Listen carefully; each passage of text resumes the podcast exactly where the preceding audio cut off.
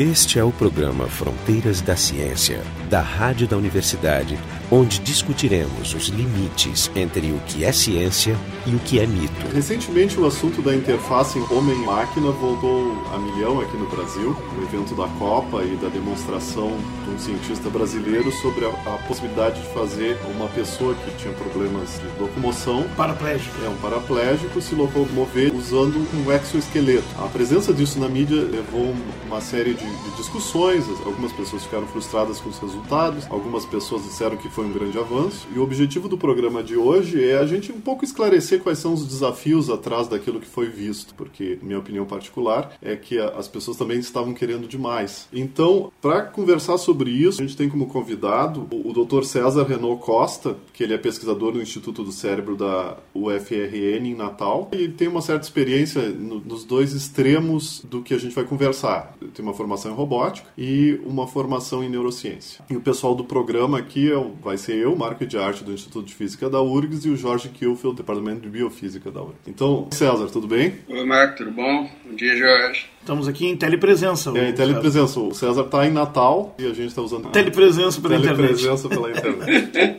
então, queria começar com a definição, né? O que, que é o exoesqueleto? O que, que se busca quando se quer um exoesqueleto e, e como é que está isso aí no mundo? O pessoal está fazendo isso. É, pelo menos nos filmes a gente vê demais exoesqueleto. De ficção científica recentes. É. Qual é a realidade, assim? Tu pode nos dizer alguma coisa? Bom, acho que é a melhor definição que eu já vi no exoesqueleto, ele é um robô vestível. Ele é basicamente um robô cujo objetivo é auxiliar um animal, auxiliar o humano em algum tipo de movimento. Então, ele, a primeira ideia criada para esse esqueleto que eu vi, na verdade, era de criar super soldados, né? Que era capaz de fazer um soldado carregar muito peso, ou então entrar numa guerra e mesmo se ele tiver algum problema, ele consegue ter uma vantagem na guerra que a máquina traz para ele. E a diferença maior, então, de um robô para um exoesqueleto é que basicamente tem um corpo junto. Enquanto o robô ele está lá livre, não depende de nada, o, exoesqueleto é algo que está anexado no corpo de alguém e tem que ter uma simbiose entre, a, entre o movimento da pessoa e o movimento do robô. A gente pode dizer que um é mais difícil do que o outro, porque ao mesmo, a gente pode pensar assim, pá, o exoesqueleto, toda a parte de controle já tem garantido, quem faz o controle é o ser humano, né? Enquanto que o robô... E aí surge um outro problema, que é como esse controle passar do humano para a é. máquina. É, porque aí tu podia dizer assim, ah, tá, tá tudo resolvido que é o problema de controle, só que aí tem o problema de interface, que é um problema mais complicado. O que tu diria, o mais fácil é fazer um robô independente ou o robô é esse com essa interface humana? Eu acho a questão é que o robô você tem muito menos limitações. Porque, bom, você fazer um robô, ele pode ser, pode ter rodas, pode ter, pode ter uma perna triarticulada, o que seja, mas quando você faz um esqueleto, você está limitado aos movimentos do humano. Quer dizer, você vai ter um, uma perna biarticulada, duas pernas. E tem um problema muito grande que é você tem todo um peso extra do humano que você não, você não tem controle. Num robô, você consegue fazer um robôzinho de 10 quilos e ele, por si só, por ser autônomo, ele fica em pé, ele pode andar. Agora, um humano, você tem um humano de 60, 70 quilos, você tem que sustentá-lo e você tem que seguir todos os movimentos de uma forma síncrona. Quer dizer, você tem um robô muito forte, uma pessoa e mais um movimento errado, você pode machucar a pessoa. Então, deixa eu dar uma. Te comentar um pouco essa questão do nome do exoesqueleto, né? Por que, que é exo? Porque ele fica pelo lado de fora, então ele tem que ter um espaço para ocupar, ser ocupado pela pessoa, que é exatamente a limitação que não existe no robô, como tu falaste. Né?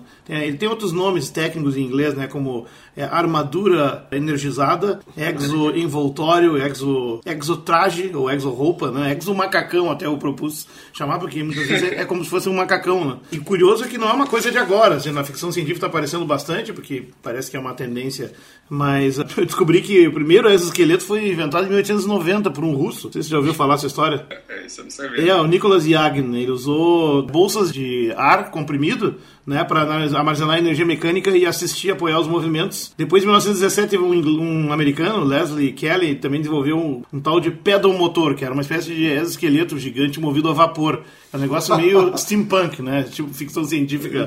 Teve um filme também sobre isso. Wild Wild West, né? O James West, um negócio meio exagerado. E o primeiro exoesqueleto reconhecido é dos anos 60, militar, que é o Hardman, que é um monstrengo experimental feito pela GE, General Electric. Mas a coisa voltou mais recentemente porque aí está sendo trazido à tona a possibilidade de compensar deficiências, né? Ou seja, uma pessoa com dificuldade de movimento, que pode ser desde um paraplégico que não, não move as pernas, até um, um, um idoso com muito fraco e poderia até usar um andador, então ele, ele amplifica a sua pequena força e caminha quase que normalmente. Quer dizer que vai ter uma, uma chance para nós no futuro de continuar caminhando? Essa, digamos, é uma promessa um pouco evidente e interessante, e evidentemente ela é usada ao mesmo tempo que não se debate tanto o uso principal dos exoesqueletos, que é onde o maior investimento está, e é quase todo ele financiado, que é o uso militar. É a guerra. Queremos debater esse aspecto ético, que é complicado, né? É, o César, uma das dúvidas, eu acho que para todo mundo, é essa de como é que se faz esse exoesqueleto, porque nos filmes eles são muito light, são clean, assim, e o que, a gente, é, o que a gente viu na televisão é uma coisa muito pesada, cheia de fio, por que que ele é assim? Eu acho que a questão mais difícil, por ser um, um robô bípede, né, do esqueleto, é que uma pessoa paraplégica você tem que manter a pessoa em pé, então ele tem que ser robusto, estável, né, então a primeira solução que eu imagino qualquer engenheiro vai ter é você faz um robô que seja tão pesado que o peso da pessoa se torna menos importante. Mas aí então, o peso do traje passa a ser um novo problema. Assim, a partir do momento que você consegue ter um design mais que você aproveite o corpo da pessoa para trabalhar na estabilidade, então você consegue ter uma solução mais clean, uma solução mais leve. Tem alguns esqueletos comerciais que pesam 20 quilos, 30 quilos. Ah, existem isso? Dá, dá para comprar um pela internet? Assim? Não, pela internet Sim, não. São bem caros ainda. Tem alguns já disponíveis comercialmente. Tem um que chama Rewalk, que é de um grupo israelense, que já foi aprovado pela FDA foi aprovado agora em junho, e ele custa 85 mil dólares. E isso é para assistir pessoas com problemas de locomoção ele é um pouco diferente do que a gente imagina, no sentido que, por exemplo, a pessoa ainda vai precisar de muleta e ele, ele usa os movimentos dos ombros para controlar o movimento da perna. Então, é para pessoas que têm, por exemplo, uma paralisia abaixo da cintura. Você coloca, consegue pôr a vestimenta, você anda com, com as muletas, você dá um movimento para frente ele começa a andar para frente. Ele é, ele é um pouco diferente que o controle ele é indireto, né? Ele usa alguma outra parte do corpo para indicar para onde ele vai. Mas está disponível, ele já é usado, você pode comprar, levar para casa. Mas o, o, que ele faz então é, é, facilitar um pouco a locomoção, ele não resolve o problema. Ele resolve é. bastante o problema, na verdade, só que a forma de controle dele é bastante imperfeita. Tu usa os ombros para compensar e induzir o que as pernas deveriam fazer, não vai ficar um movimento muito adequado. Se você ver os vídeos, ele é bastante esquisito, assim. Na verdade, eu imagino que a pessoa que já está acostumada com a cadeira de roda, ela vai ser muito mais ágil do que usando esse sistema. Mas... Tem um equivalente russo que se chama Exoatlet, que é bem parecido. Também usa essa mochila e ele até parece mais leve aqui que o modelo, mas ainda é bem experimental, né? Eu não sei quão capazes eles são de manter a estabilidade de forma autônoma, né? A maioria desses é, dos exoesqueletos, na verdade, eles foram feitos para quem já tem algum tipo de mobilidade. O maior problema é como é que você consegue pegar alguém que não consegue ficar em pé de jeito nenhum e deixar ele em pé. É, eu acho que deixar um robô em pé sem a pessoa já é um desafio, né? Como é que está o, o, o, estado da arte dos robôs bípedes? É bem difícil ter um robô bípede caminhando que nem um ser humano, né? Isso é... O mais famosinho deles era aquele um, da Honda, o Asimo. Aqueles ah, que parecem do Jetsons. Tem, tem algumas demonstrações deles que é muito engraçado. Sempre tem uma equipe atrás com uma, um tipo um toldo, assim, um, um, um, algo assim.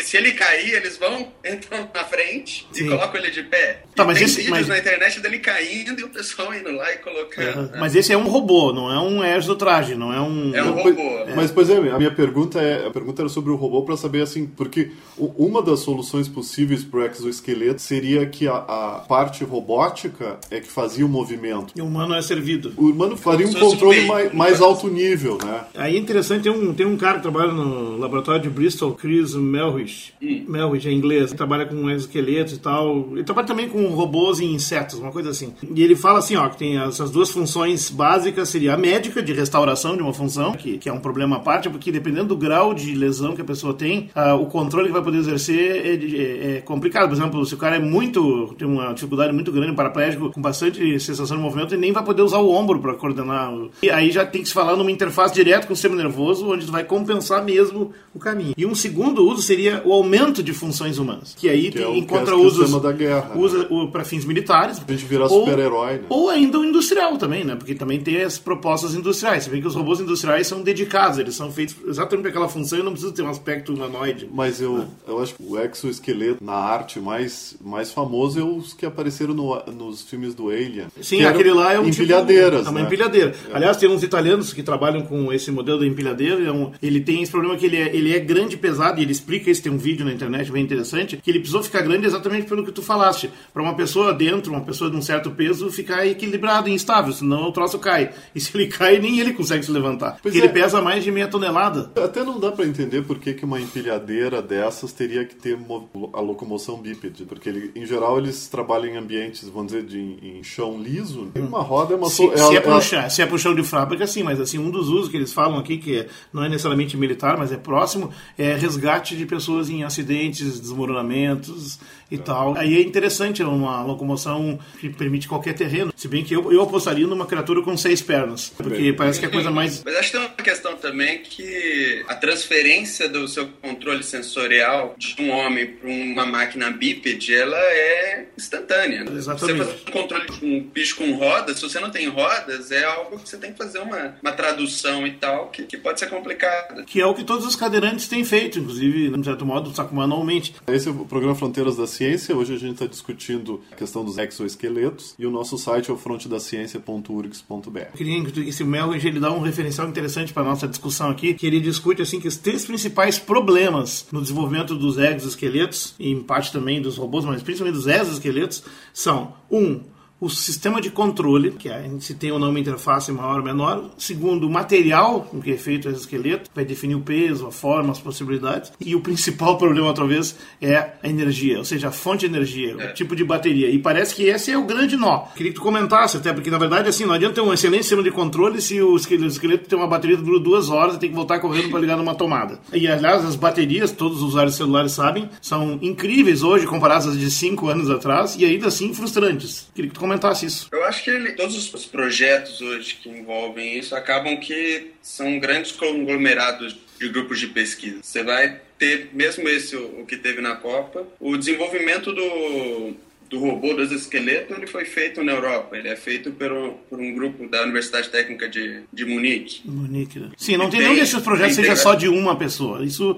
isso acabou. É muito tecnologia, multifacetada, muitos temas, né? Muitas especialidades. E na verdade, você tem problemas técnicos e problemas científicos em todas elas, né? Exatamente. Você precisa de uma bateria menor, precisa de um, de um design de engenharia do exoesqueleto que seja economicamente viável, que seja não seja extremamente pesado. Porque imagina você ter um, um- aquela armadura de 60, 70 quilos na sua casa e se cai, se dá algum problema. Mas, e, o, e o problema maior, principalmente na minha área, na área da neurociência, como é que você vai fazer esse controle? Porque o, do- o projeto que eles tinham era exatamente você fazer um implante intracranial, quer dizer, você vai colocar um eletrodo dentro da cabeça da pessoa e tirar a informação de lá para controlar um robô que é extremamente complexo. Você tem várias, é, vários níveis de liberdade ali. E o problema maior é que na neurociência ainda não se sabe como é esse sinal. A tradução ainda não é totalmente compreendida. Aliás, está longe de ser Não é nem só a compreendida. tradução, nem se sabe se a informação tá lá. E não dá pra inventar, assim, pegar uma, alguma parte do corpo do, do cara que o cara controla e usar e fazer algum tipo de interface que transforme, por exemplo, o equivalente ao ombro, né? Mas É exatamente o que coisa- feito, né? O, o músculo da testa, ou coisa assim, que pudesse simplesmente fazer. É isso que se quer fazer ou a, a ideia era, era tirar diretamente lá do córtex motor e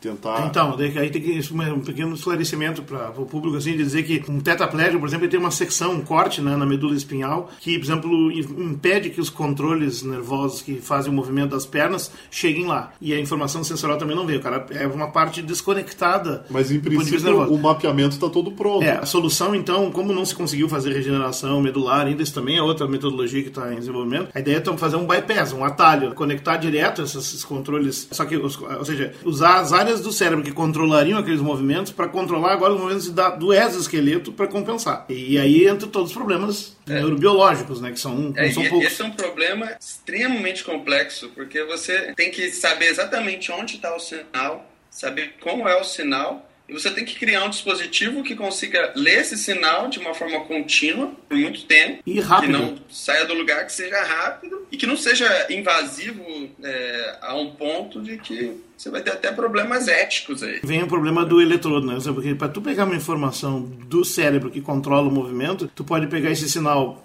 por um eletroencefalograma com eletrodos do lado de fora da cabeça, mas aí é como o próprio Nicoleles fala, é como escutar um concerto num teatro pelo lado de fora, através da parede. Ou seja, você pega um ruído muito tênue, modificado e obviamente é, comete mais erros. O ideal é pegar ele de perto da fonte, botar um eletrodo lá dentro. Só que não se conhece nenhum eletrodo que enfiar dentro do tecido nervoso dure muito tempo E ele produz uma reação, ele é isolado, ele causa infecções e, e geralmente pode levar até ao óbito. Em humanos não foi feito, mas, seja, eticamente bastante complicado fazer isso agora. Nós não temos essa tecnologia. É, mas eu acho que até a parte legal do projeto que está sendo feito, que é a parte que está sendo feita no Brasil e no pessoal da DU, que é exatamente pesquisar isso. Mas é, em macacos, que, que para mim é o maior desafio. Eu acho que a parte robótica já avançou bastante. Claro, tem muito a melhorar, mas essa parte de controle é extremamente complicada. E a gente ainda está um pouquinho longe de ter algo que seja usável, assim, que seja comercializável. Ou a tua, a tua opinião é que o EEG não é uma boa que o, que o implante é ainda a melhor solução. Qual é o teu ah, feeling? O, o EEG já foi extremamente explorado e é muito limitado. Assim, o, a quantidade de informação, a quantidade de controle que você consegue retirar dele é muito baixa. Assim.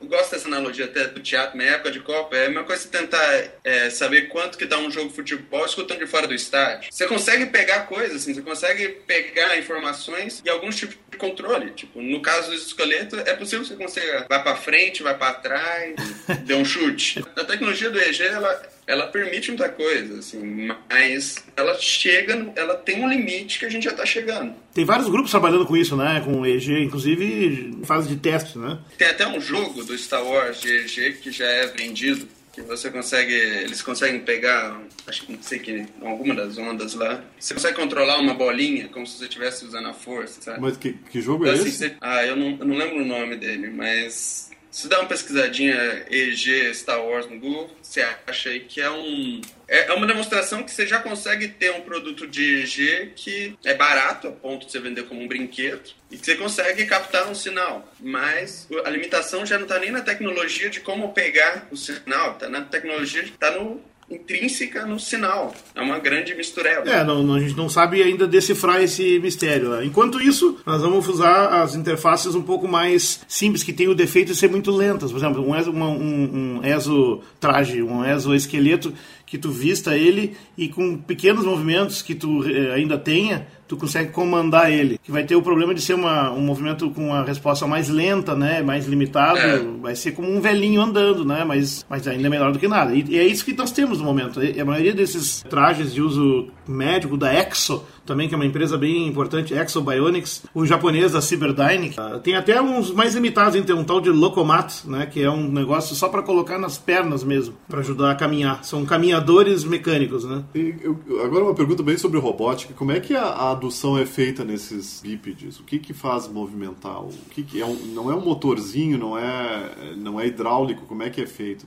Tem alguma ideia? Eu já vi vários tipos de implementação. Em geral, eles fazem um motor rotatório que você tem uma série de cabos são extremamente sensíveis. Mas quando um cabo desse sai do lugar, é um Deus acude. É, eu trabalhava com um, um robô chamado iCub, que é uma solução robótica criada pela Comissão Europeia, pelo Instituto de Tecnologia da, da Itália. É um robôzinho bonitinho. Pra você ter uma ideia, é tão difícil deixar o robô em pé que o robô ele é preso pela cintura. Ele, é um, ele tem o tamanho de um humano? Ele é equivalente a um humano de 3 anos. Assim, ah, de, é de, tamanho e tal. É, tem gente que acha bonitinho, tem, tem gente que acha ele bastante assustador. É um, mas, é um doente eletrônico. Mas a solução dele é, é são vários. Bom, eles, eles, chamaram um pessoal especialista em fazer carros, fizeram um robô, assim. Então ele tem bastante caminhos bem sensíveis e são vários motores é, rotacionais, o que é bastante diferente de como é que é um animal, né?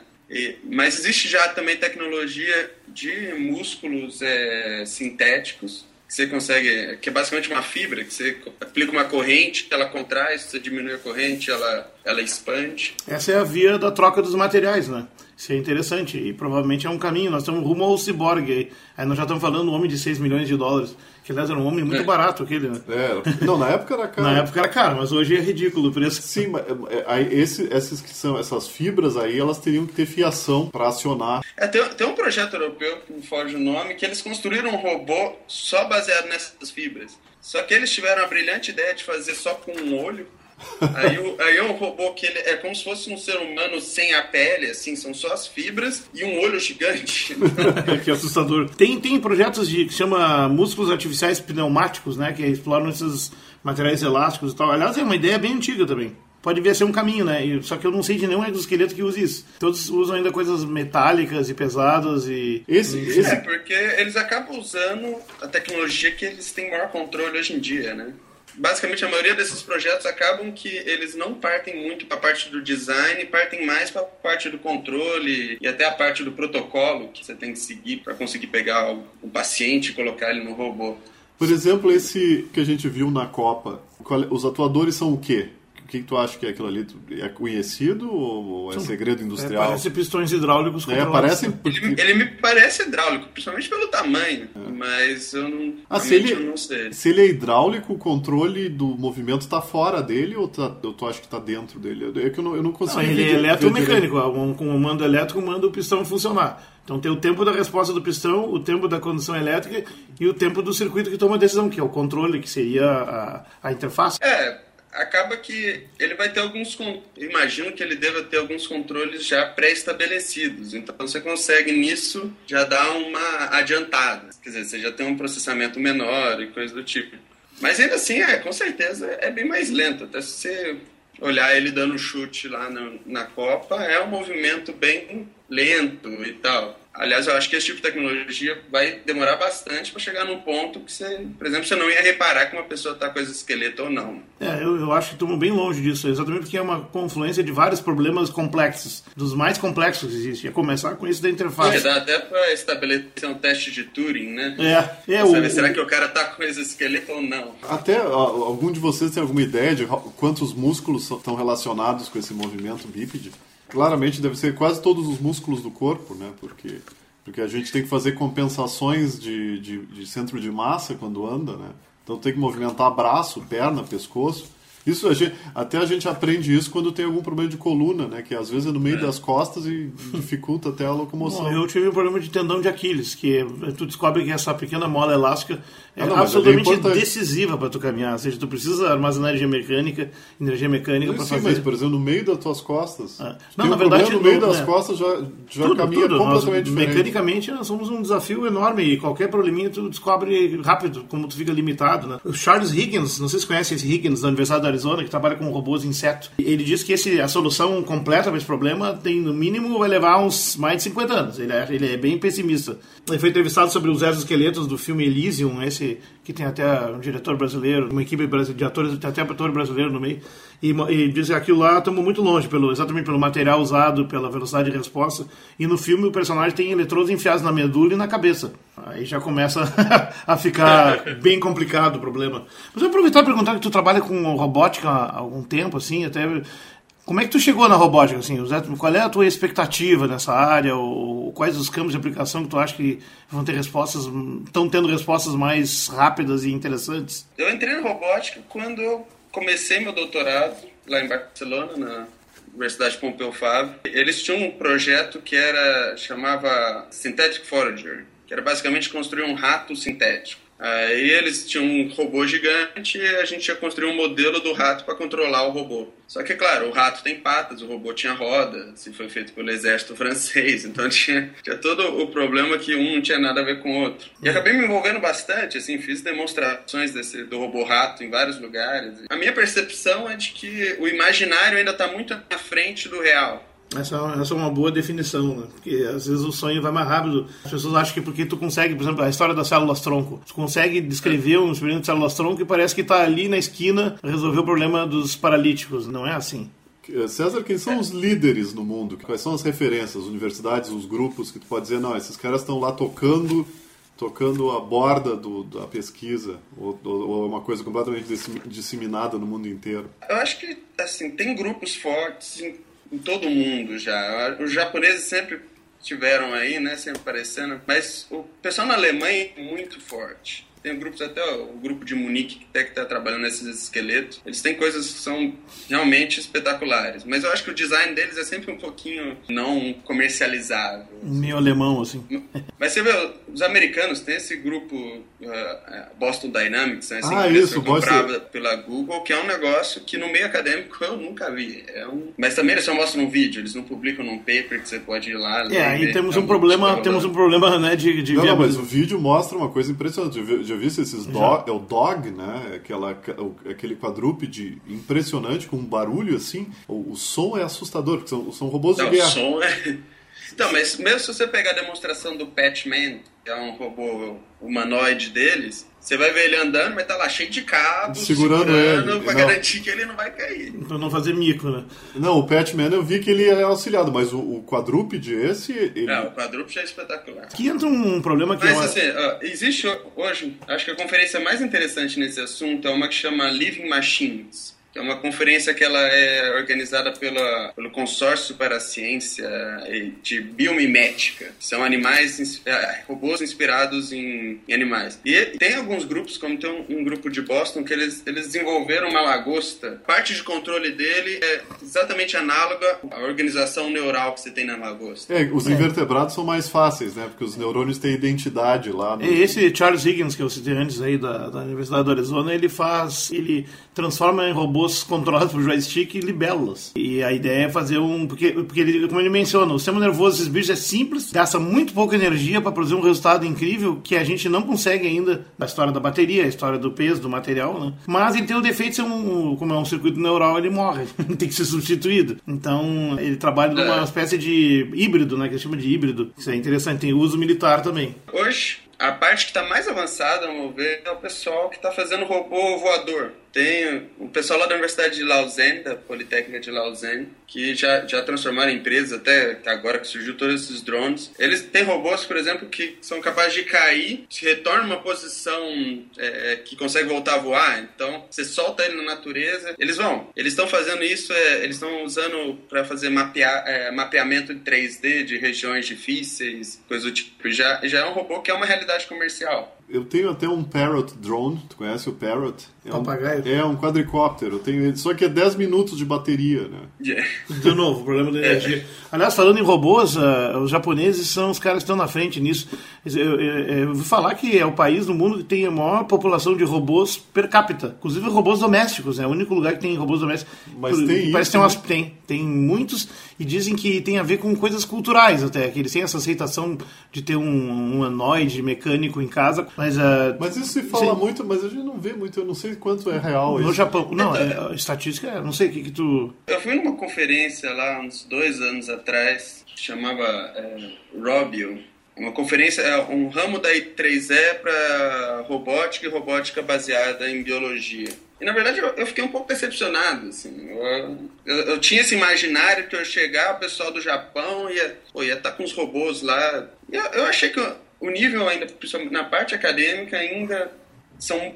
Os problemas ainda são muito básicos. Uhum. Assim, é que nem um robô bípede, é o problema de deixar o robô em pé. Problema então, de equilíbrio, ainda, né? Ele ainda não está no nível de você ter um robô que você tenha segurança de manter em casa, que ele vai efetivamente fazer o que eles estão prometendo, né? Que é lavar a louça, é... Limpar o chão. É, porque a vantagem desse, desse humanoide seria que ele faria tudo, né? Porque os robôs específicos são fáceis de fazer, né? A máquina de lavar é um robô específico, mas o, o bípede seria o cara que lavaria, passaria, né? Faria todas as coisas. Serviria é, canapés? Tem um grupo da Universidade de Karlsruhe, na Alemanha, Universidade Técnica, que eles têm um robô que é, é um, uma doméstica que ela faz exatamente, ela pega pratos, pega coisa e coloca na máquina de lavar. Só que ele é um robô gigante que tem três ou quatro armários de servidores para controlar o robô. Não vale a pena, né? Mas assim, independente da qualidade dos robôs, eles já estão brincando com os robôs desde os anos 60 no, no Japão. Eu ganhei quando era criança, né, já faz bem mais de 40 anos, uh, um robô japonês que bastante movimentos, né, de brinquedo. Que, e é uma coisa japonesa, é só os japoneses que faziam. Aí tem gente que questiona até se nós devemos fazer robôs muito parecidos com os humanos, né? Aí vem o debate é do, do Android, existe uma, né? Existe uma coisa na cultura japonesa de que qualquer coisa é, ela assume uma identidade. Até que teve aqueles Tamagotchi, era um robozinho com umas regrinhas bem simples que causava uma comoção. Se você aquele bicho morre. É, que horror.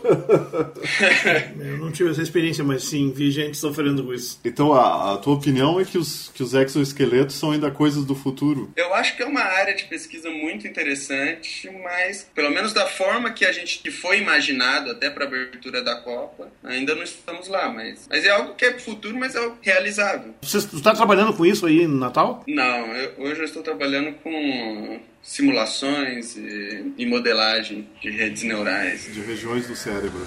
Parte da, é parte do, do, do, desafio. Então esse foi o programa Fronteiras da Ciência, a gente discutiu um pouquinho, né? Como sempre, todos os nossos programas são parciais, eles não cobrem todo o assunto. O convidado então foi o César Renor Costa, do Instituto do Cérebro de Natal. E aqui o pessoal do programa, o Jorge Kilfeld, da Biofísica da URGS, e eu, Marco de Arte, da Física da URGS. O programa Fronteiras da Ciência é um projeto do Instituto de Física da URGS, técnica de Gilson de Césaro e direção técnica de Francisco Guazelli.